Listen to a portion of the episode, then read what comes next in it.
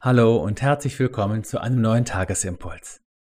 Die Losung des heutigen Tages finden wir in Jesaja 42 und sie lautet: Siehe, was ich früher verkündigt habe, ist gekommen.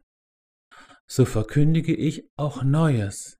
Ehe denn es sproßt, lasse ich's euch hören.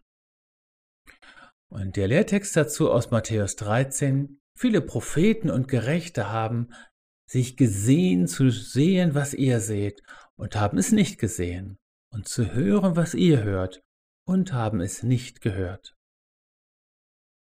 Vertraut sein mit dem Vater, so ist der Tagesimpuls heute überschrieben.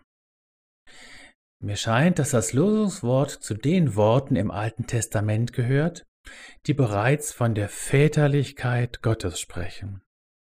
Auch wenn es erst Jesus ist, der den Vater offenbart und uns das Vaterherz Gottes erschließt, so ist Gott doch immer derselbe gewesen. Was wir möglicherweise als Veränderung bei Gott erleben oder erkannt haben, ist wohl eher die Veränderung unserer Gotteserkenntnis. Zum Vater nun gehört, dass er sich seinen Kindern gegenüber nicht verschließt, sondern ihnen Anteil und Einblick gibt in das, was er tun will und vorhat. Kind sein bedeutet eingeweiht sein in die Pläne und Gedanken des Vaters, im Gegensatz zum Knecht oder zum Sklaven. So lebt uns Jesus seine Gottesbeziehung als die eines Sohnes zu seinem Vater vor. Und so ist Gott immer schon gewesen. Er ließ durch seine Propheten verkündigen, was er kommen lassen würde. Was immer er Neues schafft, und Gott liebt es, Neues zu schaffen, kündigt er es vorher an und lässt es uns hören. Ein Kind Gottes zu sein bedeutet, mit dem Vater vertraut zu sein. Wir betonen dagegen oft, dass Gott der ganz andere und unbegreifliche ist, dass seine Wege nicht unsere Wege und seine Gedanken nicht unsere Gedanken sind. Und das ist sicher wahr und entspricht oft auch unserem Erfahrungshorizont.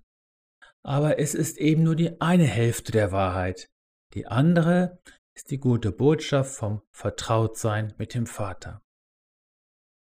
Im Lehrtext nun erinnert Jesus uns daran, dass mit ihm die Zeit der Erfüllung der Prophetenworte Alten Testaments gekommen ist. Was sind wir privilegiert, Jesus zu haben? Was sind wir zu beneiden, in Jesus das Heil und die Erlösung zu haben, die für die Propheten und Gerechten noch Zukunftsmusik waren? Aber vielleicht gilt ja auch für uns, dass unser Vater im Himmel uns an seinen Vorhaben, Neues zu schaffen, Anteil gibt, das weit über uns hinausreicht. Unsere Aufgabe wäre es dann, diese Zusagen und Versprechen zu bewahren und an die nächste Generation weiterzugeben. Es muss und kann sich auch nicht alles in unserem Leben und zu unseren Lebzeiten erfüllen so sei von neuem in deine Gotteskindschaft hineingesegnet. Sei gesegnet in das Vertrautsein mit dem Vater. Sei gesegnet mit offenen Ohren und einem offenen Herzen für die Pläne und Absichten unseres Vaters im Himmel. Sei gesegnet und ausgerichtet auf das Neue, das sich schon anschickt aufzusprossen.